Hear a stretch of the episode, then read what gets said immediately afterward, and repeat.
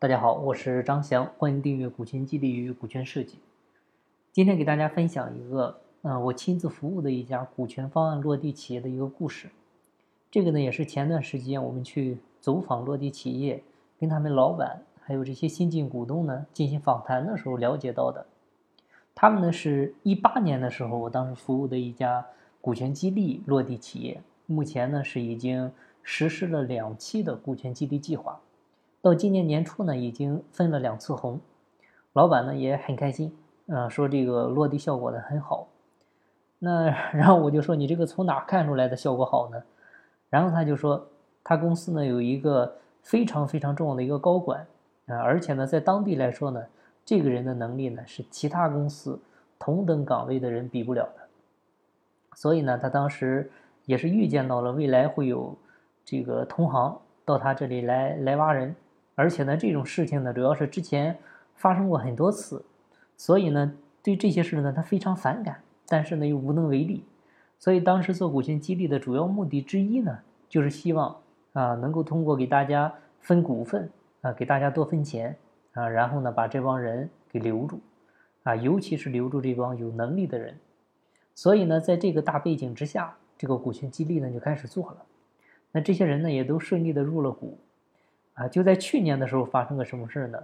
就是他们当地啊，这个市场第二的一家企业啊，给了四倍的薪资啊，来挖这个刚才我们提到的那个能力非常强的那个高管。各位，这个四倍的薪资啊，这个就相当于是，你比如说你去那边干三个月啊，你就能能拿这边干一年的薪资，那这个诱惑诱惑力呢，其实是真的很大。但是呢，他没去。啊，你可能会说，他在这边有股份啊，啊，能拿分红啊，他以后往外转让卖的时候，他还有增值收益啊，是这样的。这个呢，可能是一方面，但是如果细算的话呢，短期内他一年或者近几年，如果去对手那里拿的薪资啊，或者说到手的这个收入，他肯定是要比这边要多的啊，甚至是翻倍的。但是呢，最终他还是没去。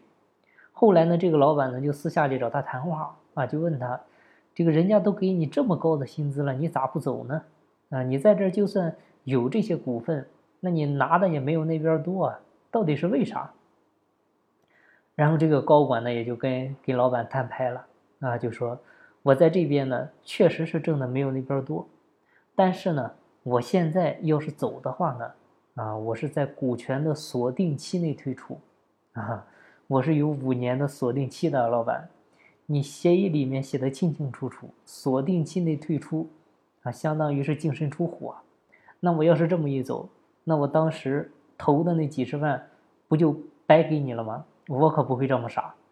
另外来讲呢，我觉得从长远来看呢，还是咱们公司比较靠谱一些啊。我也了解了一下他们公司，他们这个市场呢，虽然做的也还不错。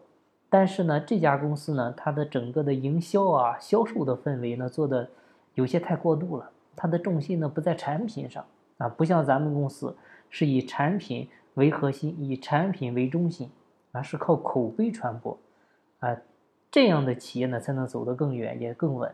所以呢，我更看好公司的未来啊。这个就是那个高管说的，大家听出来没有？这个高管虽然表面上说的是权衡自己的利益。但是背后的深层的逻辑呢，我更想说，其实还是风险。所以呢，我还是想说那一句话：股权激励呢，要想有效果，靠利益呢是很难统一人心的。啊，能够统一人心的，唯有风险。那这个高管提的风险，无非是两点。第一点呢，就是他在这家公司投了钱啊，如果走了的话，那这些钱呢，可能打水漂了。啊，这个其实就是损失厌恶心理。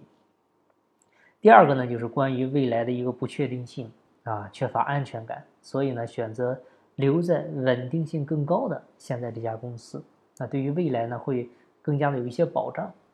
还有一点就是，大家发现没有，他开始看长远了啊，不再只盯着眼前了。